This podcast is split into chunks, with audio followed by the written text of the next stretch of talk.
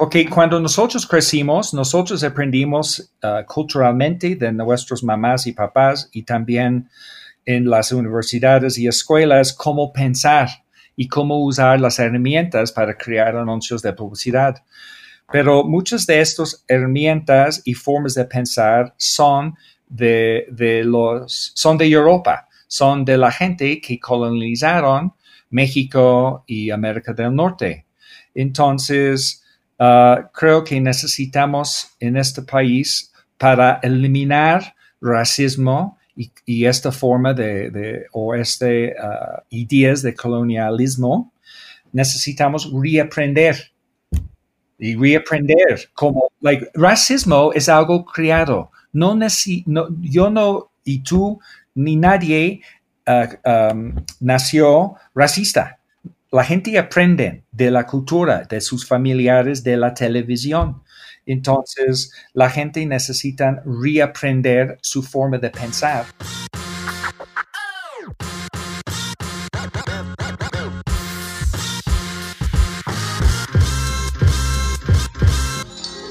Hola, ¿qué tal? Yo soy Víctor Acuña el Cepo.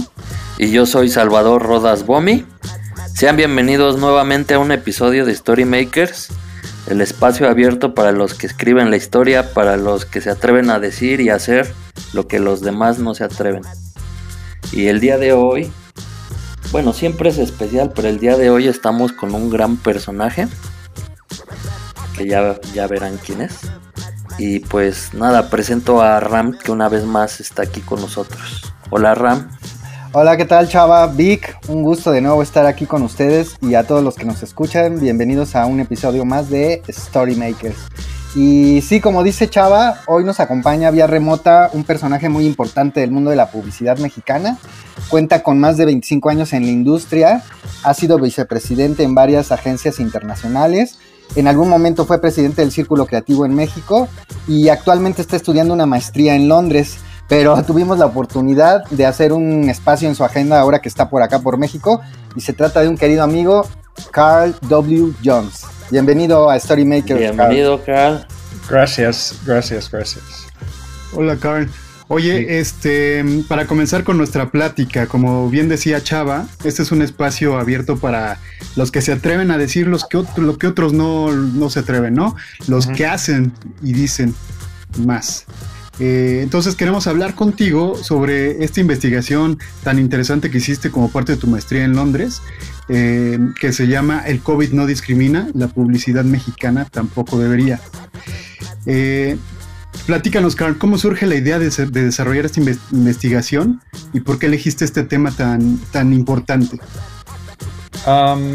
Muy buena pregunta. Mira, cuando yo llegué a México en 1994, yo empecé a trabajar en la publicidad primero en Grey y después en Ogilvy. Y yo noté en las juntas con los clientes cuando estuvimos haciendo casting, los clientes siempre escogieron los modelos, los actores con piel blanca. Y esto fue raro para mí porque yo vi en las calles de México gente de varios colores, pero la mayoría morena. Y en, mi trabajo en Canadá y también uh, yo nació en Gran Bretaña, yo sé que ponemos la gente que vemos en la calle en los anuncios. Entonces yo nunca entendí por qué en México pusieron uh, güeros, gente con piel blanca con rasgos europeos en los anuncios cuando ellos representan solamente 10% de la población. Claro, el típico latino internacional, ¿no? Que por ahí en la, este, se, comenta. Sí, sí, esta es la palabra que usan en, el, en, los castings, que yo no entendí. Entonces, cuando yo fui uh, a Canadá en 2010, uh, como vicepresidente de Grey, Uh, yo tomé varios uh, cursos en las noches uh, sobre teoría de medios de comunicación y comunicación y descubrí como teorías que explicaba varias cosas que yo noté en la publicidad. Entonces yo decidí en hacer mi maestría en Canadá y ahora estoy haciendo mi doctorado. En mi maestría yo estaba estudiando racismo y por qué hay racismo en la publicidad mexicana y para mi, mi doctorado estoy investigando soluciones. Y, y bueno, pudimos ver que hay, hay una, pues no diferencia porque van ligadas al mismo tema, pero sí se puede ver como una línea ¿cómo decirlo? Como, como que van por diferente mm, camino el, el, tema del racismo y la discriminación, o son parte de... No, son parte del mismo. Ah, sí, porque uh, que yo, ¿qué estoy haciendo es, uno fue entender y buscar si hay racismo en la publicidad y, y por qué. Y yo descubrí que eh, cuando llegaron los españoles a México, um, ellos empezaron a, a, a, clasificar la gente, clasificar la gente en varios uh, uh, niveles, con los europeos de España arriba y con los indígenas abajo. Y ellos usaron pinturas de castas, que son pinturas de estereotipos de varios grupos que existía en México. Y esta fue una forma visualmente de clasificar la gente. Y otra vez con, la, con los europeos arriba y los indígenas abajo. Y, y, y, para mí este sigue hoy. Y esta fue evidencia de en, en los medios de 2D, uh, los españoles empezaron a crear estas diferencias. Y yo creo que a veces nosotros en publicidad reflejamos estos uh, estereotipos negativos. Yo no estoy contra estereotipos porque en publicidad necesitamos usar estereotipos para que sí, los consumidores claro. entiendan el mensaje. Solamente que yo estoy platicando es, son los uh, estereotipos negativos. Como okay. siempre cuando tienes muchacha es un indígena, ¿me entiendes? Y cuando tienes un presidente de compañía es alguien con rasgos europeos en la plática que, te, que, tuviste con Johnny Carmona Carr, ves Ajá, que yeah. ahí ya se, se, podía ver eh, este canal o, o, este medio que tenemos nosotros, pues es de audio, entonces este, vamos a tratar de explicarlo un poquito más.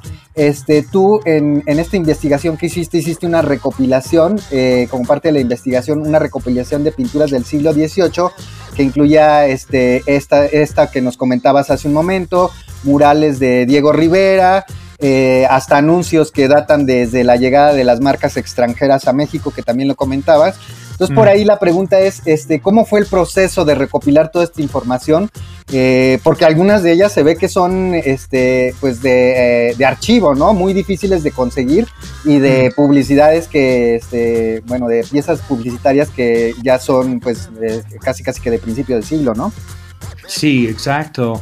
Um, es difícil conseguir en México información de archivos, por ejemplo, de anuncios viejos. En España hay una organización que está grabando y poniendo en archivo todos los anuncios que hicieron en España. Wow. Y también están haciendo este en Gran Bretaña. Pero en México no hacemos. Mm. Entonces fue difícil escribir un capítulo, se llama La historia de, de la publicidad en México. Que mm. este fue mi reto el año pasado. Porque cuando haces un doctorado necesitas entender, analizar todo. Uno es analizar racismo, otro es analizar la publicidad y el otro es justificar lo que estás estudiando. Y yo descubrí un libro, uh -huh. uh, se llama Yankee Don't Go Home, y fue escrito por, por Julio señor, Mercado, ¿no? El investigador Julio Mercado. Sí, uh, o Moreno. Ah, Moreno, Moreno, Moreno, perdón, sí, Julio Moreno. Sí, es excelente libro. También yo descubrí uh, un papel que escribió señor Alizraki y él escribió su historia de publicidad um, para el gobierno de México, para los archivos de México. Entonces yo vi estos, también descubrí un libro que escribió un señor, se llama Eugenio, no recuerdo su apellido, y él escribió el libro en 1927 sobre la publicidad en México y cómo es ser publicista en México en esta época. Entonces, estos fueron los tres libros principales. Hay varios gentes en las universidades en México. Uno trabaja en la agencia Socio 1111, creo se llama. y um, ellos hicieron el video con los, uh, la gente analizando los muñecos, una negra y una blanca, y preguntaron, ¿recuerdas este video que salió en México hace 5 o 6 años? Excelente video. Sí, sí, lo recuerdo. Pero la persona que hizo este video también hizo su doctorado sobre uh, racismo en México. Entonces yo analizo varios documentos y libros y, y, creo mi discurso y mi presentación que yo hice en la Universidad de la Comunicación con Johnny Carmona hace varias semanas. Uh -huh. okay. Donde saqué mis, mis, los anuncios y también uh, mi, mi, forma y mi análisis ¿no? sobre la publicidad. Exacto. Si quieres, sí. al, al final de de, la charla, ahí nos dices dónde lo podemos o nos compartes el link para que las personas que ahorita nos escuchan pues lo puedan ver. Y algo que les quería comentar ahí, Carl, con respecto a lo que estamos platicando ahorita, es que realmente es muy interesante porque en esa charla también eh, tú muestras un ejemplo de una marca de electrodomésticos donde justo se ve eh, como un versus, ¿no? Por un lado tenemos una persona lavando como, como usualmente sí. se hacía a, a, a, principios de que la publicidad extranjera llegara a México y versus un electrodoméstico este, que, que Estados Unidos no, nos, nos viene a vender.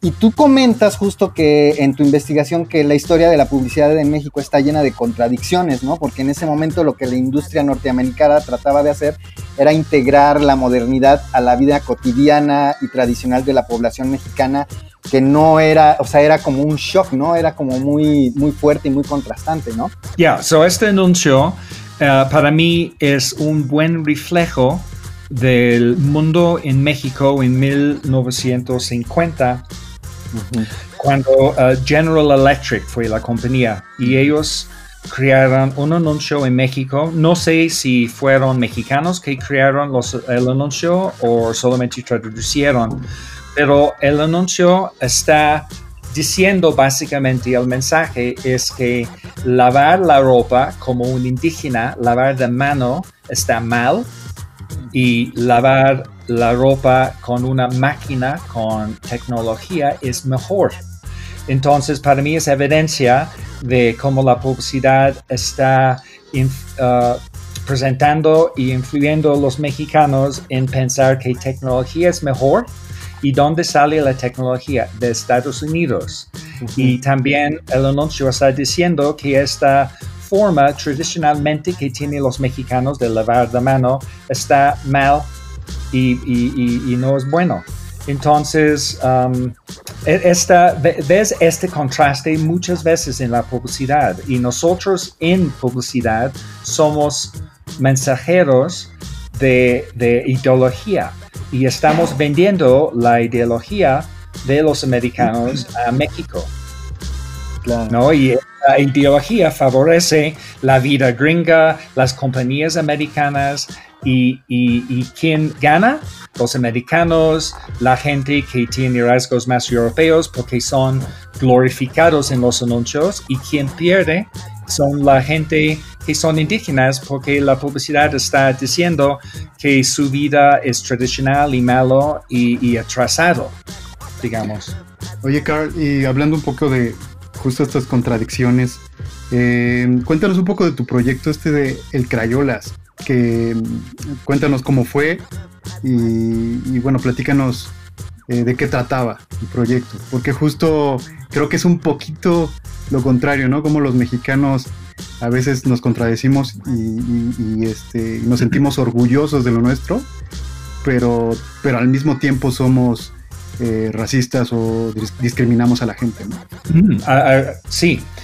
Mira, también quiero mencionar que el, después de la revolución, de, el último que tuvimos en México, el, el, uh, el, mito o la historia que crearon, que creó, perdón, el gobierno era que México, México tiene dos caras. México es de tradición y también México es un país que mira adelante. Si ves los murales de Diego Rivera, también tiene estos dos imágenes de México.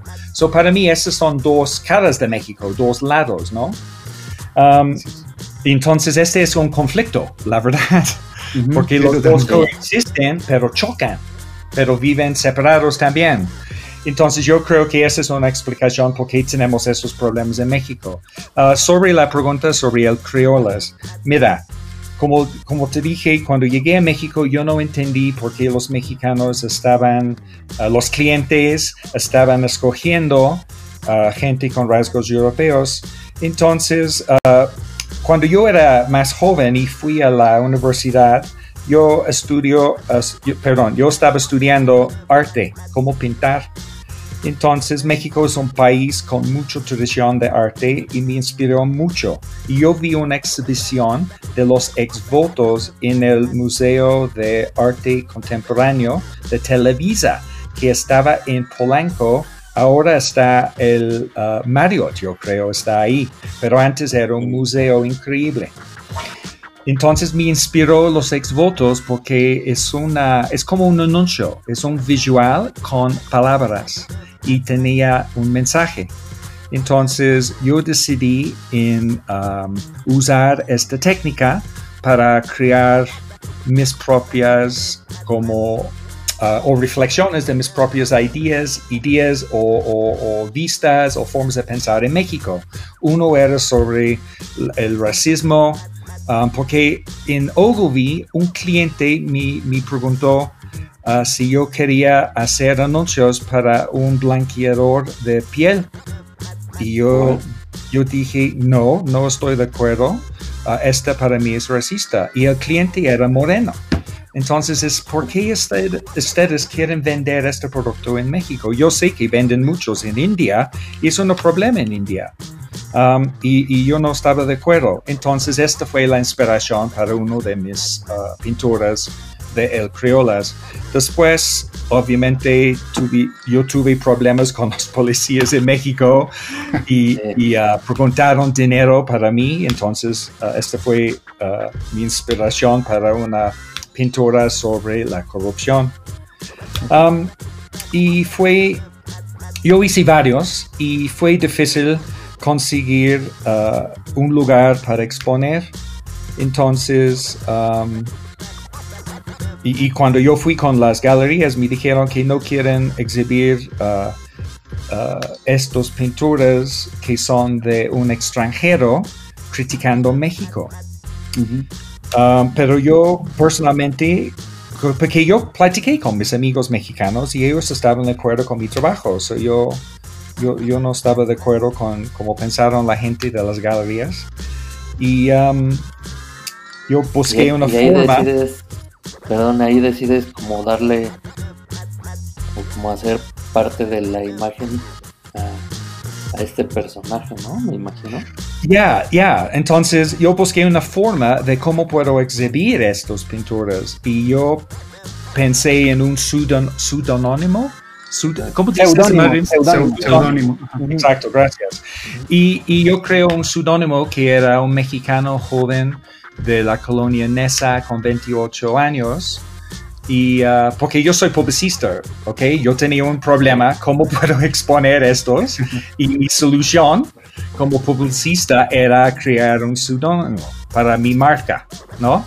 Entonces, uh, yo uh, tenía mi primera exhibición en una galería en el centro y contraté Uh, una persona, bueno, contraté, pero yo pregunté a un amigo si ellos pueden decir que ellos fueron el, uh, el pintor, el, artista, el autor, y, y, platicar con la gente. Y fue, esta fue parte de mi proyecto. Entonces yo tomé fotos y también uh, yo creé una, um, una página de web con las fotos de El Criolas y, su historia, una vida artificial. Um, y esta fue como la idea atrás de este. Y la prensa, como reforma, gustaron, me llamaron y, yo mandé a ellos para hablar con este actor, digamos, el criollo. y, pero quiero que ustedes entiendan que este fue todo orgánico, no fue planeado. Yo, yo estaba siempre reaccionando a la gente como eh, you know, a sus reacciones al trabajo. Y mi objetivo con esta campaña, digamos, o, con mi, mi, obra era crear conversación. Porque este fue cuando empezaron uh, con social media, medios sociales, con Facebook, y la gente tomaron fotos, la gente criticaban, la gente escribía comentarios. y, uh, y, también la prensa y MTV uh, nos llamaron y filmaron siete capítulos con el Criolas y, para mí esta fue una forma de, tener conversaciones con los mexicanos, entre los mexicanos, sobre temas como racismo y también corrupción y también sobre la religión en México. So, es una crítica social de todos los ámbitos, ¿no? No, well, yo estaba observando y, eh, esa es como parte de mi, mi, estrategia, es crear conversación. Yo no puedo resolver los problemas en México y si los mexicanos piensan que tener blanqueadora uh, en las tiendas para que la gente compre, fine, es, es, es una decisión para los mexicanos, no para mí, pero yo noté cuando platicas de racismo, los mexicanos dicen que en México es diferente que en Estados Unidos y los americanos son racistas, pero en México no. Pero lo que yo vi, en mi opinión, contra los diferentes niveles es racismo y clasismo. Entonces yo quería tener más conversación entre los mexicanos sobre esos temas y yo pensé que mis obras de arte eran una buena forma uh, de provocar esa conversación. Sí, por ahí dicen que, México es un país racista que no se da cuenta que es racista. Sí. Oigan chicos, algo que me gustaría comentar y que tiene que ver mucho con Storymakers, que este es un espacio para los que se atreven, como lo comentó Chava al inicio de este episodio, este, es que eh, Carl al, hacer esta investigación, regresando a lo de, a lo de em, la discriminación en México, eh, yo veía que en la charla con Johnny Carmona te escribían en el chat que, pues, eh, no sé, eh, frases como qué fuerte que un extranjero que vive en México tenga que venir a reflexionar sobre esto. Entonces, en ese sentido, Carl, ¿cómo, ¿cómo, ha recibido los mexicanos este, esto que tú traes y expones? O sea, que esta investigación que tú traes sobre la mesa. Me imagino que la, opinión ha de estar dividida, ¿no? Por un lado ha de estar gente como este comentario que decía que, estaba muy bien y otras personas que seguramente no. Honestamente, cuando yo hice el Criolas y yo tenía el blog, 98% um, de los comentarios era positiva y nada negativa. Um, había 2% que eran contra, you know, ¿quién es este pendejo? porque dices estas mamadas? Pero la mayoría de la gente um, estaban a favor, pero también, ¿sabes que Los mexicanos tienen un buen sentido de humor y, y, reían y dicen que sí estoy de acuerdo y que, que chistoso que esta idea está presentado en una forma tan colorido y con palabras tan mexicanas. Um, también quiero decir que yo tengo más que 25 años um, viviendo y trabajando en México y yo siento mexicano e incluso yo soy ciudadano, uh, ciudadano, ciudadano, ciudadano de, de, este país. Entonces yo tengo más tiempo viviendo en México que cualquier otro país. Entonces um, yo siento... ¿Más que en donde naciste? Yo, yo soy británico originalmente y después, cuando yo era joven, fui a vivir en Canadá y yo estaba en Canadá hasta uh, que yo trabajé en publicidad por como 8 o 9 años y después me salí y fui a vivir a México en 1993-94. Eres ciudadano del mundo. Sí, exacto, pero con, con, yo soy dividido entre tres países porque son parte de mi construcción y mi identidad, pero yo tengo mucho tiempo en México trabajando, contratando mexicanos, viviendo la cultura, viajando al país, invirtiendo mi dinero. Yo tengo casa aquí, ¿me entiendes? Entonces yo, yo quiero morir aquí. yo amo México. Entonces, uh, y yo estoy haciendo mis, mis investigaciones en Londres sobre la publicidad en México. no para criticar México, pero para entender y mejorar la Claro. publicidad. Porque algo muy interesante que yo rescato de tu investigación, Carl, es que tú dices que hay que reaprender, ¿no? Y lo que planteas es que aprendimos de otros países, pero aprendimos lo que, o sea, cómo, cómo no se debe de hacer, ¿no? Cómo no se debe de comunicar, pero que ahora lo que debemos de hacer por nosotros mismos, como mexicanos, es una nueva forma de comunicar de una manera responsable, ¿no? Ya, y me gusta este que dices, Ramiro, de reaprender. Yo creo que, porque cuando nosotros crecimos, nosotros aprendimos uh, culturalmente de nuestros mamás y papás y también en las universidades y escuelas cómo pensar y cómo usar las herramientas para crear anuncios de publicidad.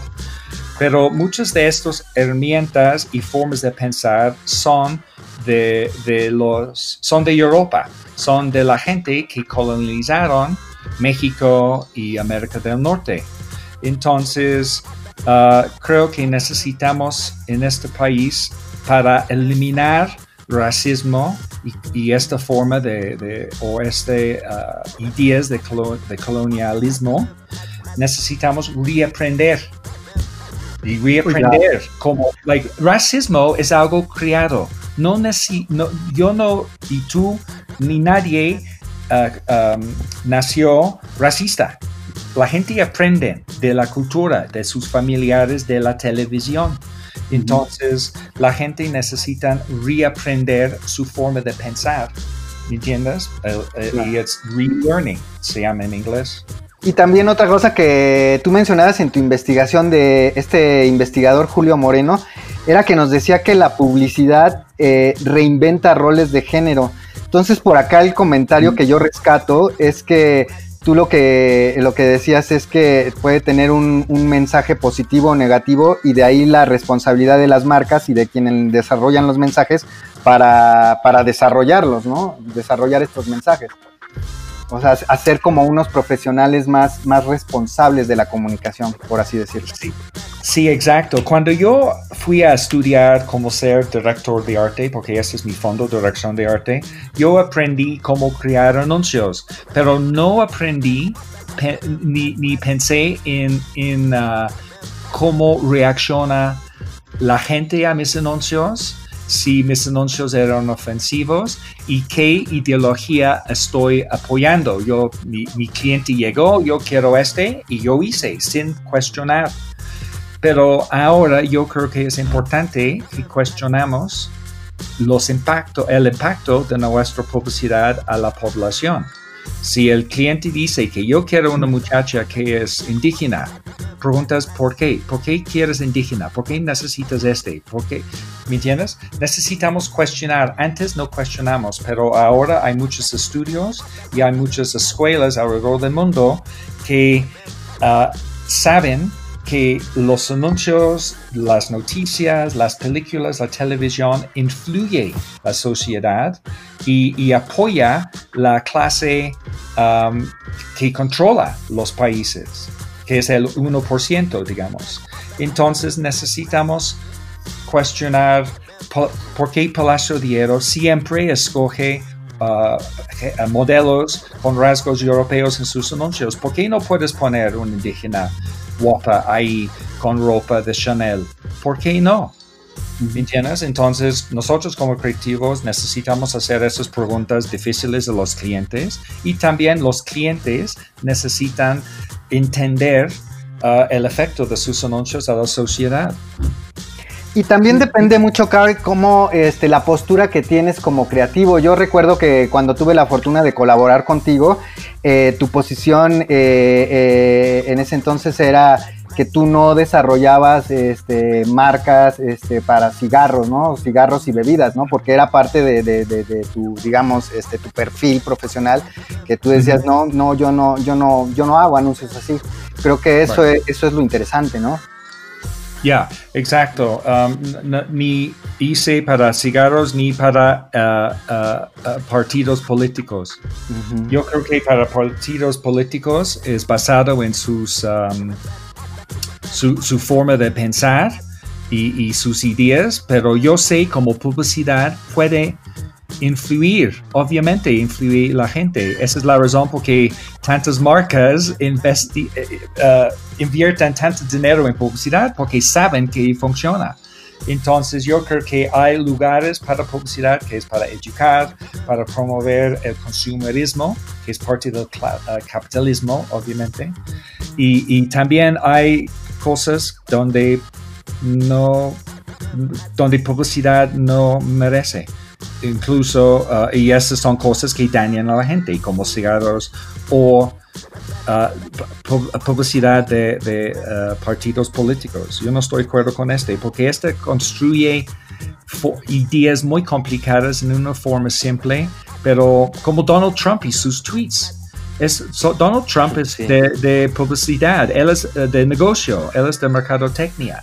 Y él tiene y él sabe cómo reducir formas de pensar en ideas muy pequeñas y él usa tweet o Twitter como mini anuncios para vender su ideología y su forma de pensar. Entonces, solamente yo quiero que nosotros entendemos el poder que tenemos en nuestras manos y, que cuestionamos los anuncios antes de que publicamos. Eso es solamente que quiero. es cuestión de reeducando, reaprendiendo, como bien decían hace rato. Y pues creo que no, no es imposible y va a ser dura la labor, pero creo que sí, sí se puede ir evolucionando de esa manera, ¿no? De hecho, yo te quería preguntar, Carl, eh, desde tu punto de vista, si has visto como alguna evolución en este sentido. O sea, si, si mm. hay, hay menos este tipo de anuncios o, sigue igual todo. mira, Um, yo no soy el único diciendo o platicando de este tema de racismo adentro algunos anuncios de la publicidad. Hay varios gente en México y CONAPRED, por ejemplo. Um, ellos están de acuerdo y ellos hicieron varias sesiones y publicaron uh, varias noticias sobre este tema. Y yo creo que ahora los mexicanos, por estos esfuerzos de varias personas en México y organizaciones, la gente en publicidad son más conscientes. Entonces, um, también yo fui con universidades como Miami Art School o Ibero, uh, la Universidad de Comunicación, para platicar esos temas con los jóvenes que están entrando en medio de la publicidad. Entonces, ellos están aprendiendo, ¿me entiendes? Entonces, ellos son muy conscientes de este, los jóvenes. Um, y yo vi, sí, definitivamente yo vi cambios. Incluso nosotros estamos platicando de este tema y gente van a escuchar y van a estar consciente. Algunos no van a estar de acuerdo, que está bien, y otros sí van a estar de acuerdo. Entonces, poco a poco, uh, uh, hay cambios en el país, seguro. Sí, yo creo que eso es lo que está bueno y que eh, por supuesto tiene que ver con, los makers este, de, de, story makers, que es eso, ¿no? Atreverse y como tú de alguna manera lo dices, Car, este, poner un poco de, colaboración en, un problema que como tú bien dices no lo vas a solucionar, pero lo traes a la mesa y, se vuelve un tema de conversación, ¿no? Como, como lo y es, que, y es que es cultural, como bien lo dices, Carl. Eh, pues todo, todo este tema que traemos arrastrando. Sí, desde la eh, casa, ¿no? Sí, cómo nos educan, eh, la televisión, la publicidad, ¿no? O sea, todo, todo tiene que ver en, esta cuestión. Exacto, exacto. Y uh, como yo quiero repetir que mi idea es crear conversación, yo no tengo soluciones y yo no puedo resolverlo. Es algo para que los mexicanos que están trabajando ahora en el medio de publicidad, ustedes cambian si están de acuerdo, ¿me entiendes? No es para mí. Sí, pero tu proyecto es como eh, buenísimo para justo abrir los ojos, ¿no? Para que podamos abrir los ojos. Y yo estoy um, buscando soluciones, incluso en mi plática el otro día con Johnny Carmona, había algunas soluciones al final y uno fue relearning. Y el otro es que los clientes están conscientes um, y también como los jurados para concursos de publicidad siempre eran hombres y posible una mujer que era Ana María Oblanahuaga o a veces la güera, ¿me entiendes? Y, la palabra racismo es muy específico. Yo, a mí me gusta la palabra discriminación, como ustedes mencionaron, porque esta incluso incluye uh, uh, discriminación de género, también de clase, de nivel social. Mm, y muchos de los directores creativos y la gente que controlan los mensajes, incluso los clientes, tiene un cierto imagen y fondo. Entonces, uh, una idea que yo tengo es, uh, Ibero de Circle Creativo es increíble con Saúl, uh, que están cambiando uh, México en términos de creatividad y quién está como jurado en los concursos. También ellos están invitando a gente como yo para platicar de los temas que estamos platicando hoy. Um, so, entonces sí hay, hay, hay soluciones que están uh, empezando en México. Está buenísimo. Sí. Y bueno, ya para ir cerrando, Carl, este, ¿qué, qué consejo le darías este, ahora, eh, un poco a, o qué consejos has dado este, o recomendaciones has dado a, los, a los estudiantes que, que asisten eh, a escuchar tu investigación? Well, tengo dos actualmente. Uno es que estamos en tiempos muy raros con el COVID-19. Y, uh, pero como estamos trabajando es muy interesante. Todos en su casa, pero estamos trabajando atrás del mundo digital, que es increíble. La gente que hace la estrategia está en Coyacán, un creativo en satélite, otro creativo en uh, Cuernavaca. Y, y, yo creo que esta es posible el futuro de trabajar. Entonces, los jóvenes, uh, creo que ellos necesitan tomar nota de cómo están uh, trabajando ahora con su universidad, porque están trabajando desde su casa haciendo su tarea. Y esto es cómo van a trabajar en la publicidad y esto está bien. Entonces, aprovecha este momento y aprende y eh, el segundo sobre discriminación, yo creo que es algo que mencionaste, Ramiro, es uh, unlearning o, o de aprender. aprender. Ajá, porque uh, hay cosas que nosotros aprendimos culturalmente Uh, como, uh, como clasificar la gente. Y en publicidad no entiendo por qué nosotros somos terribles. Siempre platicamos el target market. ¿Y cómo es el target market? ¿Y cuánto dinero ganan? ¿Cómo aparecen? ¿Qué edad? Esa es parte de la publicidad. y nosotros somos los malos en este. Um, pero también nosotros tenemos la palabra uh, Latin American International Look para los castings. Entonces creo que necesitamos pensar más en lugar de demographic, pensar en psychographic, que es más en la forma de pensar. Marcas como Apple o Nike, ellos son más psychographics, donde piensan más en cómo... Cómo piensan. Cómo piensan en lugar de cómo son físicamente y cuánto dinero ganan. Y yo creo que si como publicistas analizamos los consumidores más por su mente y olvidamos del color de piel o nivel social, creo que esta es una paso adelante. es un problema que nos afecta a, todo el mundo, no solo a los mexicanos, no solo a los norteamericanos. Claro está lo, que ha pasado estos días por allá, ¿no? Con George Floyd, aquí en México, con Giovanni.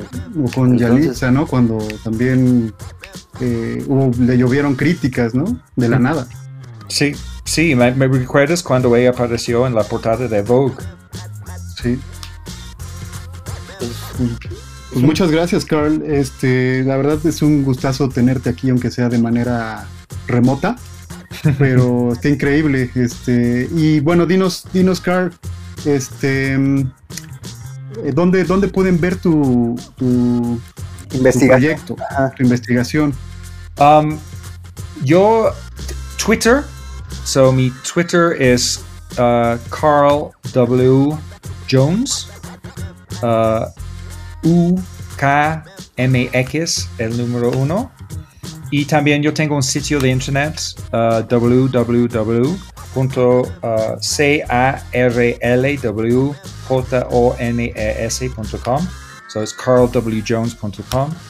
Y también en academia Um, pones Academia Carl Jones y vas a ver un sitio donde yo tengo publicado en español e inglés varios um, artículos que yo escribí o pones en Google uh, Carl Jones publicidad y vas a ver algunas cosas que yo redacté sobre la publicidad e incluso uh, de racismo en México.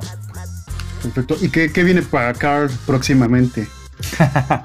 Um, estoy trabajando desde casa es muy difícil porque los horarios en Londres son seis horas adelante. So yo necesito despertar a las cuatro de la mañana.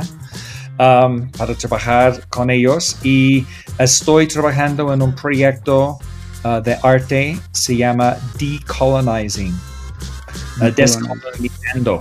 Entonces uh, es un proyecto visual que creo que voy a pintar este verano algunos murales y también algunos pósters.